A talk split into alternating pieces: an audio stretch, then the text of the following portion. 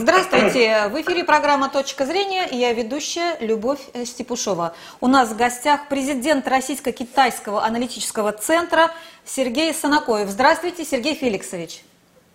Здравствуйте.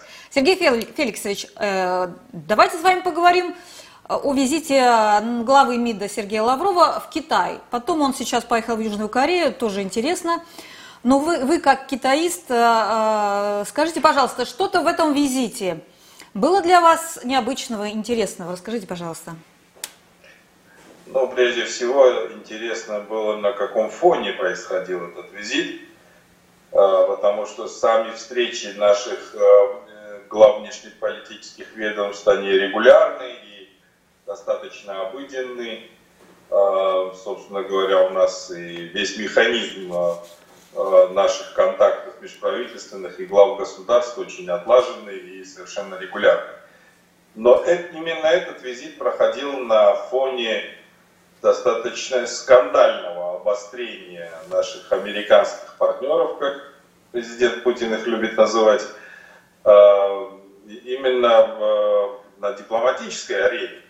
То есть фактически неслыханные, с одной стороны, выгоды против нашего главы государства со стороны президента США, и, э, в общем-то, совершенно неприемлемое э, поведение во время встречи э, делегаций США и Китая в Анкоридже, именно как раз тоже внешнеполитические ведомства, как известно, там с китайской стороны был не только министр иностранных дел Ван еще и э, член Политбюро Ян Зечи, который как раз в ЦК КПК контролирует, курирует внешние связи. Он в прошлом тоже был министром иностранных дел Китая.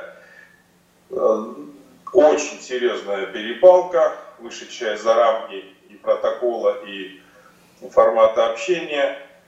И связана она, собственно говоря, с одной очень конкретной вещью.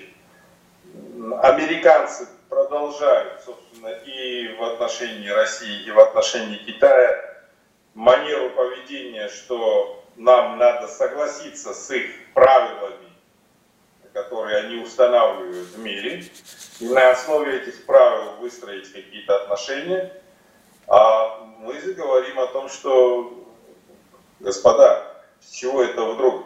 Мир давно уже ушел вперед, и он гораздо многообразнее, многополярнее, чем вам это представляется, что вы до сих пор остаетесь гегемоном существующего миропорядка.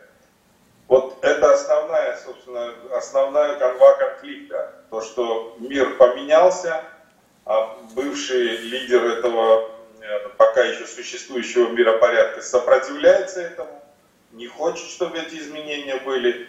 Но э, Россия и Китай вполне самодостаточны для того, чтобы идти тем путем, который выбрали мы. И вот здесь э, как раз об этом, собственно, и шла беседа между уже нашими министрами иностранных дел. Э, и здесь полное взаимопонимание о том, что будут и двусторонние отношения развивать. Мы отмечаем, что наше стратегическое партнерство всеобъемлющего характера вступает в новую эпоху. Мы наполняем содержание этой новой эпохи серьезными какими-то проектами и в гуманитарной сфере, и в э, экономической сфере. И, э, соответственно, координируемся, естественно, раз уж вот такой нам вызов брошен, то, естественно, координируемся между собой на международной арене. Мы намерены смотреть, как мы э, будем взаимодействовать на площадке таких структур, как Организация Объединенных Наций. В первую очередь министр Лавров отметил, что нужно, конечно, вместе с Китаем э, смотреть за тем, чтобы не расшатывалась эта структура, как хотят наши оппоненты это сделать, и выстраивать на нормах международного права все, собственно говоря, общение человечества. Для этого очень подходит и э, вот инициатива китайцев о строительстве, создании сообщества единой судьбы человечества. И, естественно, наши постоянные напоминания о незыблемости итогов Второй мировой войны. и о признании нашей великой победы как э, всемирным наследием человечества. Вот на таких столбах мы готовы выстраивать уже, предложить миру э, новый порядок э, на основе вот международного права. Он будет более стабильным, более безопасным, что гораздо важнее всего, что он будет справедливым. А, вот меня как-то всегда волнует вопрос, а можно ли а, положиться на Пекин а, вот в этом противостоянии с Соединенными Штатами Америки? То есть откровенно Лавров сейчас как-то вот и на Ближнем Востоке, он искал какие-то контрходы против американского давления – а, меня вот здесь был эксперт по Ближнему Востоку, он убеждал, что мы успешно там на сирийском фронте боремся тоже, а, пытаемся там, ну, скажем так, в кавычках, завербовать шейхов а, и так далее, решить проблему признания сирийского режима. Вот с, точки зрения вот этой вот, этой вот такой, э, такого благодушествования, можно сказать, вот Лавров сказал, мобилизовать единомышленников в отстаивании принципов международного права, предлагает Китаю. А, вот Китай это единомышленник или он наш? наш? Давайте сначала с такой начнем, а, да, может быть, сферы политики больше, идеологии. Вот он единомышленник Китай, или все же он а, идет своим путем? Я вот общалась как-то с китайцами, у меня вообще-таки подозрение, что они все время о своем. То есть они как бы могут говорить одно, но совершенно вот могут делать другое. Ваша вот точка зрения? Мы очень эгоцентричны в этих взглядах, понимаете? Нам все кажется, что весь мир вокруг России крутится. А вот как вы думаете, если бы мы поменяли ваш вопрос и спросили бы, а вот мы надежный партнер для Китая в их борьбе с США? Не можем ли мы им там изменить, например, если нам США скажут, ребята, а вот э, давайте так, мы сейчас признаем Крым, а вы пойдете против Пекина. Мы надежны тогда в этом плане? Так вот, э, это, конечно, риторический вопрос. Почему я его задал? Я хочу, чтобы мы для себя осознали одну вещь. Сегодня спор основной в мире проходит между США и Китаем. И это не только потому, что э, это две ведущие мировые экономики, которые, собственно, схлестнулись за право лидерства в, этой, в этом мире. Естественно, это жесткая конкурентная борьба именно в сфере экономики. Но прежде всего, это происходит по идеологическому фронту. Угу. Китай – это социалистическая система развития. Да, пускай с китайской спецификой, да, конечно, они идут своим путем и молодцы, и нам надо идти своим путем. Хотя, кстати, когда мы говорим о пути, и вот этот спор, надо ли нам пройти китайским путем или нет, обычно вот когда я с ними разговариваю, со своими товарищами достаточно серьезного уровня в Китае, учеными, они улыбаются и говорят, вы какие-то странные ребята, мы, мы пошли вашим путем, советским, а вы теперь говорите, надо ли нам идти. Да не надо, идите своим путем, своим, вот этим правильным советским путем, которым когда-то шли. Вот о чем идет речь, понимаете? Именно потому, что мы утеряли в свое время, уронили красный флаг в 91 году, а они его подобрали и повели вперед. И сегодня доказали преимущество этой системы развития, понимаете, во всем. И в том, что, э, как смотрите, как они справились э, с, с эпидемией новой коронавирусной инфекции, несмотря на то, что там все началось, сегодня это наиболее благоприятная страна во всем мире э, с точки зрения этого, этой конкретной эпидемии. А какие результаты в экономике? Единственная страна, которая за 2020 год показала Э, положительный рост экономики. Это все преимущество социалистической системы развития. А капиталистическая система во главе вот этого гегемона сопротивляется, потому что дальше все, дальше тогда крах всего, что было сделано. Естественно, вот это противостояние проходит между ними. И здесь как раз очень вопрос стоит именно в том, насколько мы за эту справедливость, за эту правду не просто с Китаем против США, а нас, где мы, мы вообще сами куда, каким путем идем. И если мы отвечаем на этот ответ, что мы пойдем таким же правильным, народным, социалистическим путем, левый курс, о котором нам постоянно говорит председатель КПРФ Зюганов, вот что нам необходимо, тогда мы, естественно, четко, совершенно вместе с нашими китайскими товарищами выдерживаем эту линию, и тогда нас не сломить, не сможет нас одолеть э, эта страна Соединенные Штаты Америки. Но а сегодня они будут тратить колоссальные средства для того, чтобы нас разобщить, в том числе вот такими провокациями, о которых я говорю. Да, они будут стараться подкупить э, китайцев против России. Однажды у них это получилось еще во, во, во времена Никсона. И да, они будут подкупать нас против Китая для того, чтобы там, не то чтобы Крым, они целую Украину целиком пообещают нам э, вместе с Грузией, лишь бы мы пошли против Китая. А надо ли нам идти на это? Нет, не надо. Несмотря на то, что, конечно, у нас очень важные интересы и в Киеве, и в Тбилиси, понятно, что это все э, зоны нашего влияния. А, вот я, я вас слушаю и думаю, э, при Советском Союзе СССР был старшим братом Китая, а сейчас вот получается роли поменялись. Китай старший брат России, так сказать. Вы знаете, э, вот тема старшего брата – это тоже одна из тех провокаций, которые намеренно нам вбрасывается э, из-за рубежа для того, чтобы вот посеять вот эту рознь между нами. Да, действительно, конечно, так оно все и обстоит. 50-е годы, собственно, наверное, не было бы вообще Китайской Народной Республики, если бы не помощь старшего брата Советского Союза.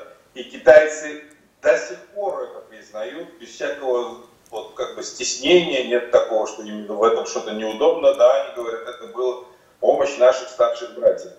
Да, действительно, времена поменялись, но мы предусмотрели, мы, я имею в виду те специалисты, которые работают в области российско-китайских отношений, мы предусмотрели э, вот этот, этот нападок со стороны наших оппонентов, Почему? Потому что вначале они отрицали наши хорошие отношения, особенно в экономике. Они говорили, ну у вас же ничего не получается, смотрите, ну там это только слова, а вот ни в торговле, ни в чем у вас особого никаких достижений нет.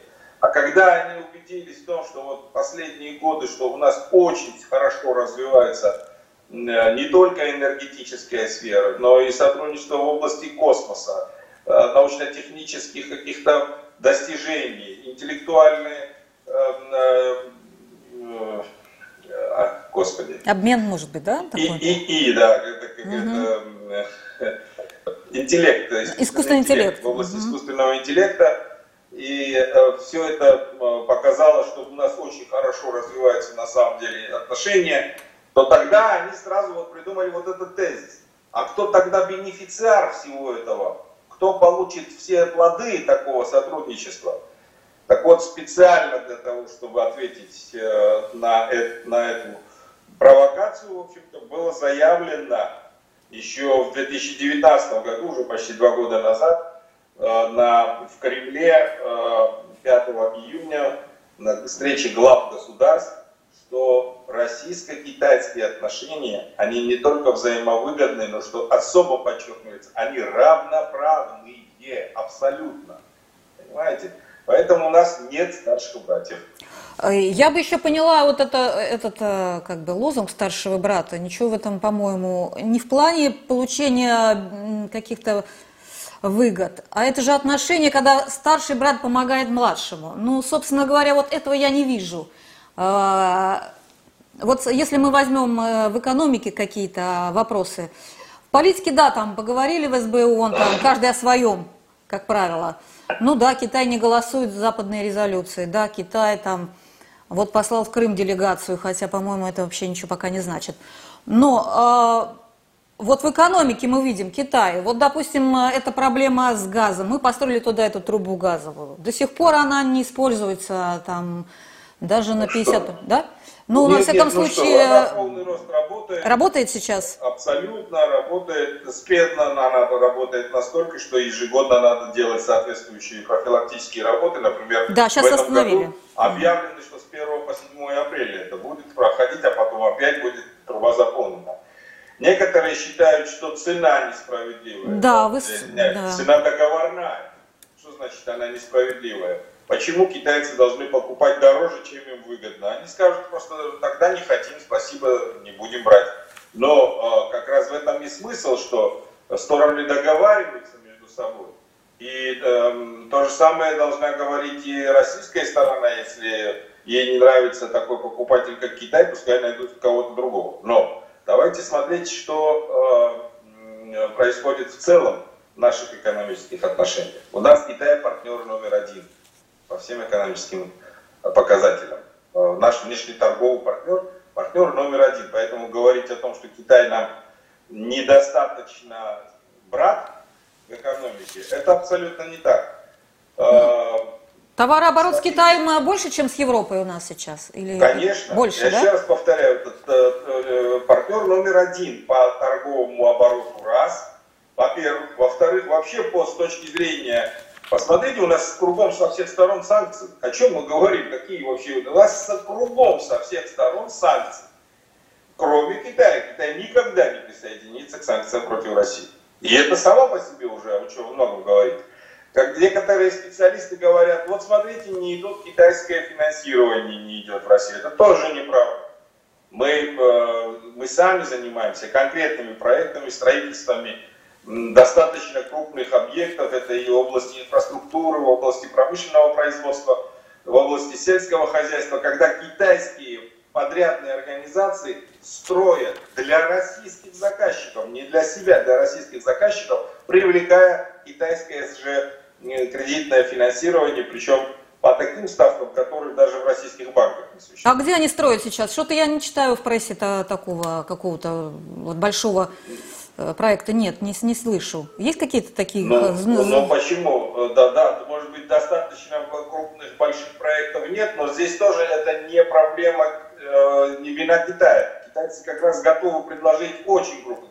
Угу. Ну, к примеру, Э, китайцы готовы и предложили официально, письменно, я передавал соответствующее письмо еще много лет назад в правительственные структуры, о строительстве железнодорожного моста на остров Сахалин с рассрочкой платежей на 12 лет. Пожалуйста. То есть они говорят, мы построим, а вы рассчитываете в течение 12 лет. Ну, вот наши специалисты сказали, мы не можем просчитать, вообще нам надо это или не надо. Угу. Вот с такими вещами обычно сталкиваются предложения с китайской стороны. Но такое, что именно китайцы отказывают в чем-то, э, а мы просим, но нам не дают, я таких примеров не знаю. Хорошо, тогда как вы объясните вот это вот э, их, не, э, их санкции, не я их называю санкциями, но может быть это не санкции, вот на запрет поставки российского импорта по рыбе, по группе других товаров, по углю такое было. Никаких санкций, никаких запретов. Есть Якобы коронавирус там нач, начинает обнаруживать. На замороженных продуктах были найдены, найден коронавирус. А, это не касается не только российских продукций, это касается любой продукции, когда идут карантинные меры. Точно такие же есть и у нас. А, соответственно, мы всегда тормозим продукцию, в том числе и китайскую, если есть соответствующие карантинные указания. Обращаю внимание, что при этом так, эти вещи происходят достаточно спокойно, не вызывают никаких проблем внутри торговых каких-то операций или даже соответствующих курирующих правительственных структур, но вытаскиваются именно благодаря усилиям Запада для того, чтобы раскачать ситуацию, вот именно в средства массовой информации, вот посмотрите, китайцы отказываются от нашей рыбы. Ну, э, надо спокойно реагировать на это и смотреть на статистику. Я не очень хорошо понимаю, нас, у нас что там коронавирус? Я, я, мы звонили экспертам а, по ну, вот этим проверяющим Роспотребнадзор и так далее, и спрашивали, а что у нас действительно там коронавирус на этой упаковке? Что мы еще, мы что у нас неблагополучная с этой точки зрения обстановка? Э, сказали так, надо еще посмотреть, что у них там за тесты, которые они тестируют. То есть ну, идет какое-то взаимонедопонимание, э, и непонятно вообще, есть там этот э, вирус, и если он есть, то почему мы не принимаем никаких мер против этого вируса? Как вы объясните Значит, это? Я еще раз вам говорю, статистические данные таковы. За два месяца этого года, за январь-февраль, рост торговли между Россией и Китаем по сравнению с тем же периодом прошлого года 8,5% рост. Угу. Понимаете, поэтому мы, мы растем на нашей торговле. Что касается таких конкретных случаев, не стоит выеденного яйца, поверьте, это через неделю все урегулируется и все пойдет опять нормальным путем. Оно не стоит того, чтобы обсуждалось, что вот они запретили там что-то или перекрыли нам что-то. Это, это абсолютно не соответствует действительности. Ну, я-то даже, например, рада, потому что наконец-то, может быть, у нас рыба появится дешевая. Там, по-моему, на, Кстати, да. на пикшу, по-моему, снизилась цена, судя по тому, что вот пишут в прессе. Именно потому, что а, куда теперь эту рыбу? Ну, на, на, на внутренний рынок, а здесь вот у нас как бы дешевле все. А, еще хотела вас спросить, вот Лавров э, предложил для снижения санкционных рисков со стороны США отойти от использования долларов и развивать технологическую э, самостоятельность.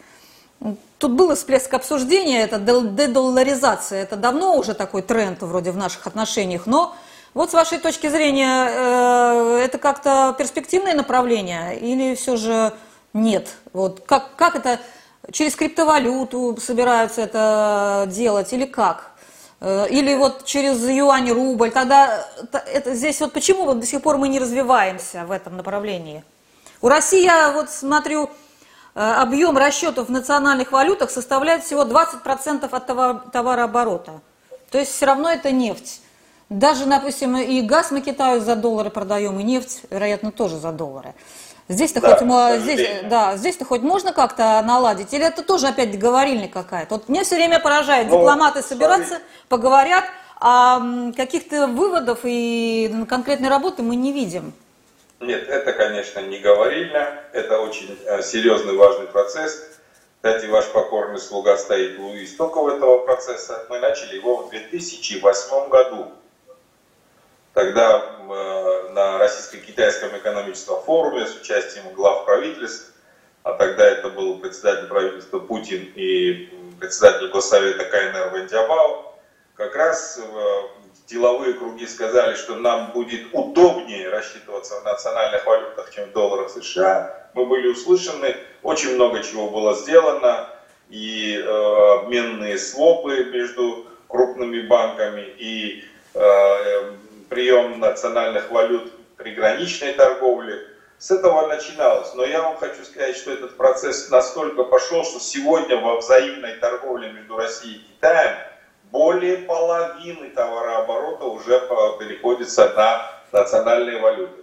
К сожалению, вы правильно говорите, что мы, я не понимаю, почему мы э, торгуем наш нефть и газ за э, доллары или за евро, когда мы можем говорить, мы оцениваем это в рублях, и тем самым поддержать национальную валюту. Кстати, китайцы будут за, они не скажут нет, они скажут, да, хорошо, и найдут рубли для того, чтобы рассчитываться угу. э, с нами, потому что у них достаточный э, экспорт для этого существует э, в России, они продают свои товары за рубли и готовы этими рублями рассчитываться это значительно снизит вообще э, все э, расходы финансовые и увеличит эффективность наших, нашей торговли.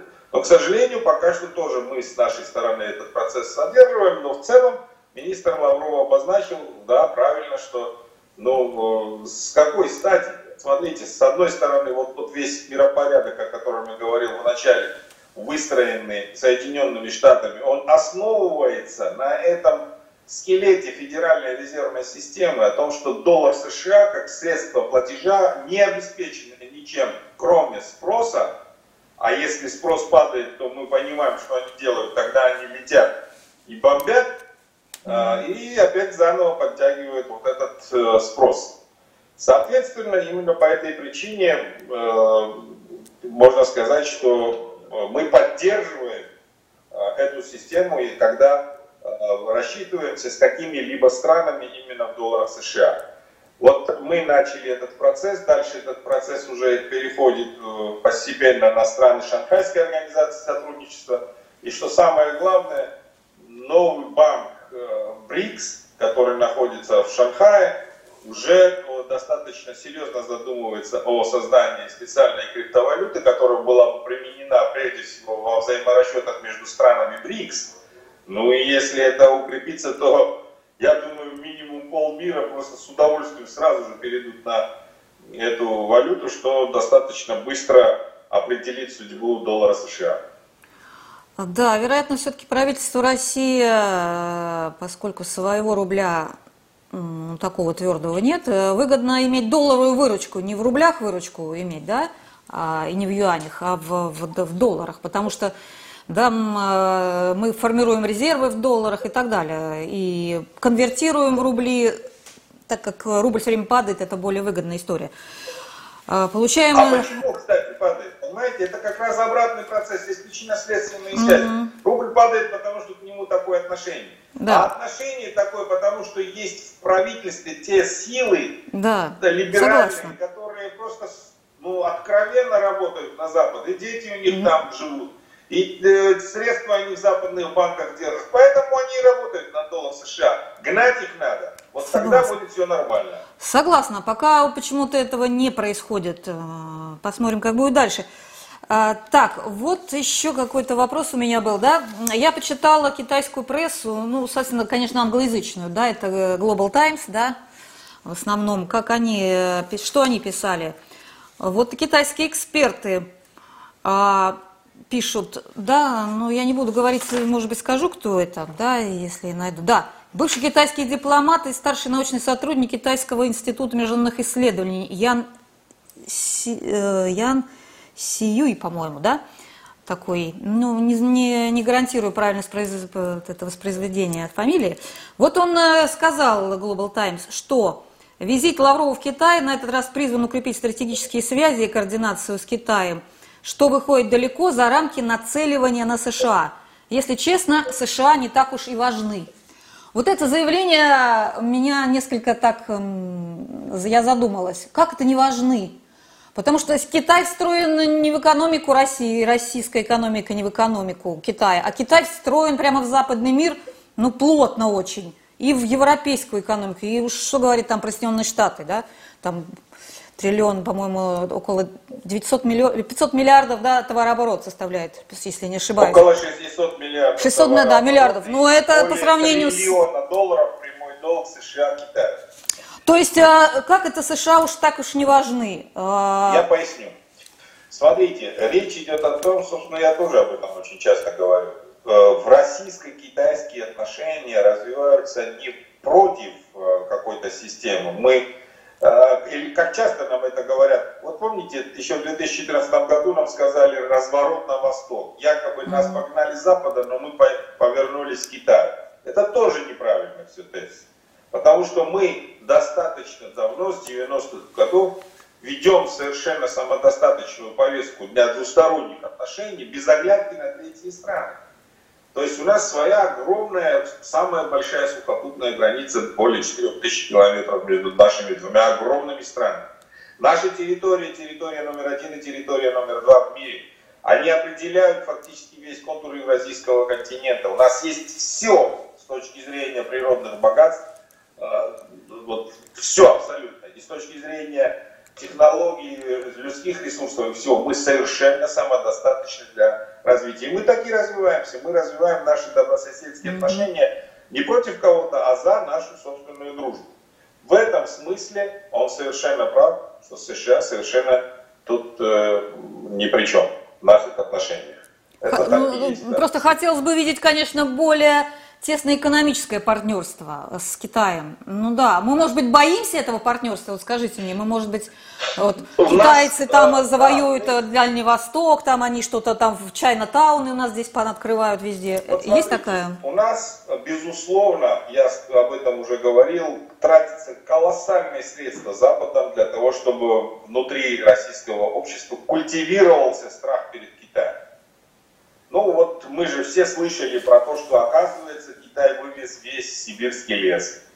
Понимаете? Ну, я извиняюсь, конечно, но можете себе представить, что э, экспортером номер один для, на китайский рынок леса является не Россия, а Новая Зеландия. То есть если мы, если Китай вывез уже весь сибирский лес, mm-hmm. то Новая Зеландия, видимо, уже закончилась вообще просто, понимаете, вся целиком. А второй фактор, я вам могу сказать, что сегодня Россия экспортирует гораздо меньше леса, чем в советские времена. То есть э, все-таки это страшилка, которую нужно просто привести в порядок и не делать таких внутренних наших проблем, что ради того, чтобы делянку какую-то вырезать, сжигают весь лес и переводят его в другой юридический статус. Это наши проблемы, но не проблемы российско-китайских отношений. А, э, второе, вторая страшилка. Заполонили весь Дальний Восток. Китайцы уже все там захватили. Но э, я часто спрашиваю, вы знаете, сколько вообще китайцев в России проживают? Вот вообще все, которые на постоянной основе, ну кроме туристов. Э, меньше полумиллиона человек. То есть это вообще ни о чем. Из них половина этих людей – это Москва и Московская область. А потом такие города, как Екатеринбург и Иркутск. То есть на Дальнем Востоке их практически нет. Понимаете, вот о чем речь. Но мы об этом почему-то не говорим, мы наоборот говорим какие-то страшные, страшные э, страшилки. И то же самое касается и экономики. Да, я вот, э, тоже, безусловно, так же, как и вы, желаю, чтобы у нас гораздо больше было э, интенсивно развивалось на наши связи, но здесь очень много субъективного с нашей стороны, когда мы говорим о том, что да нет, это надо осторожно, а как же. Я слышал от одного большого чиновника, еще когда сам тоже на госслужбе был, и а, организовывал очень интересные проекты, меня пытались тормозить и говорить, как вы не понимаете, господин Санакоев, это же если они вот в наши, если они с инвестициями придут в Россию, это же они в нашу собственность влезут. Я удивлялся и говорю, подождите, они что, в вашу квартиру что ли влезут? Они создадут эту собственность на нашей территории и не смогут ее взвалить на плечо и увезти себе в Китай, потому что здесь будут созданы рабочие места, налогооблагаемая база и так далее, повысится вообще какая-то жизнедеятельность. Mm-hmm. И, и ведь странно, что об этом все время говорят наши руководители, глава государства за всяких таких площадках, как Санкт-Петербургский экономический форум и другие, зазывают, приходите. А дальше вот это вот среднее звено, которое тоже гнать надо, тормозят эту работу, и, соответственно, э, мы имеем такой результат, который потом они же сами говорят, вот видите, вот китайцы вот не идут, не хотят. А никто не задумывался, почему китайцы гораздо активнее идут в центральные азиатские республики, с той же Украины, Белоруссии, посмотрите, как работают, э, э, в странах Закавказья. Прекрасно идут, э, потому что там их приветствуют, и они находят там взаимовыгодное сотрудничество. То есть здесь мы должны сами что-то в консерватории подправить, как говорил Заменский, mm-hmm. и тогда мы сможем правильно выстроить. Вот я бы не простила себя, если бы не задала такой вопрос вам. Вот я была в Листвянке, там на Байкале мы отдыхали с мужем. И на меня неприятные впечатления произвели вот эти экскурсии китайские, которые вот вываливают там человек 40, это до ковидных времен. И вот они там скупают в этой листвянке этот э, базар э, и, и уезжают. Э, и чувствуется, что они, ну, сами по себе, как, это как-то вот, для меня это как-то чужеродно, чужеродно выглядит. Одно дело европеец с фотоаппаратом, э, два-три человека ходят, другое дело вот эти, вот эти китайцы, туристы. Э, в Иркутске вывески на китайском языке уже просто обычное дело. Просто едешь и думаешь, а где я? В Китае там или где-то еще. Ну вот, правда, на Альхоне как-то их поменьше. Но вот Листвянка это что-то нечто. Я думаю, что и на Альхоне тоже появятся вот, вот эти вот китайские группы. А, а, ну, вот они везут с собой вот это вот, я не знаю, как это назвать. Я далеко я, не, я не, не, не Россия. Как-то можно это, вот в Крым они сейчас будут заходить. Вот нам там тоже будут вот такие группы китайские.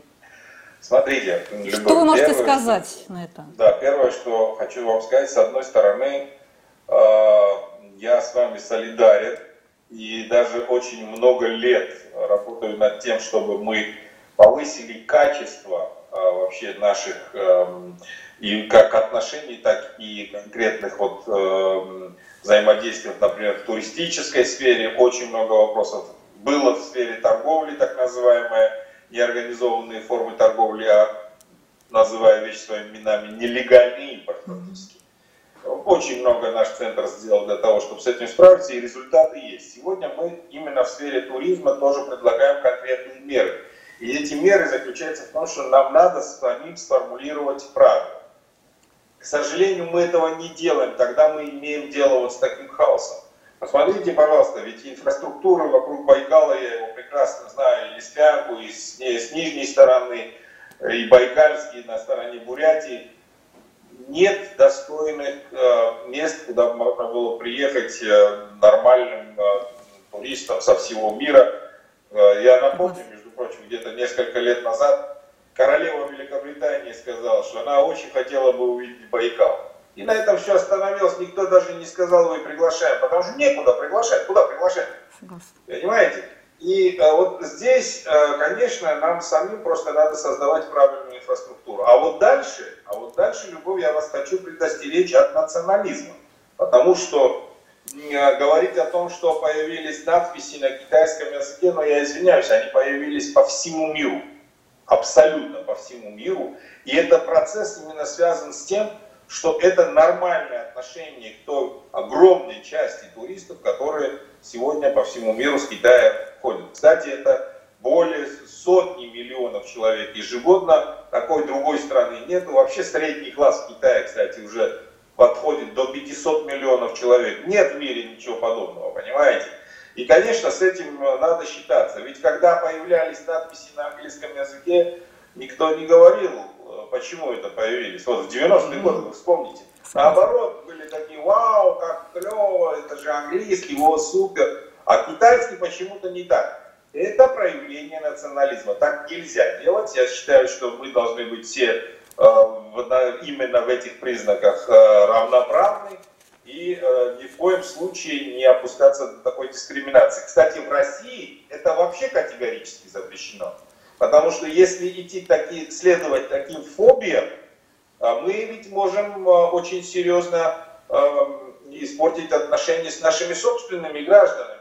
В Бурятии, в Калмыкии, в Татарстане и так далее, и так далее. У нас многонациональная страна. Мы должны приветствовать любые цвета, любые расы, любые конфессии, э, лишь бы с одним условием. Твердое соблюдение законов Российской Федерации никаких других признаков отношений, э, делений и э, вот такого расслоения с людьми у нас не должно быть.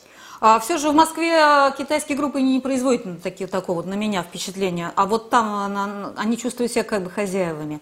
А, их тоже надо воспитывать, чтобы вот он не присидел под да. кустиком, а, под кустиком своей ну, нужду справить, да, там на Байкале, вот как бы это. Да, для этого надо а, ну, ну да, но, но все-таки вот когда русский человек приедет за границу, он ну, вот э, принимает правила той, той, той, той территории, где он находится, а вот у китайцев, мне кажется, вот такого нет. Нет, это не так. Не так, Китайцы да? очень дисциплинированы, угу.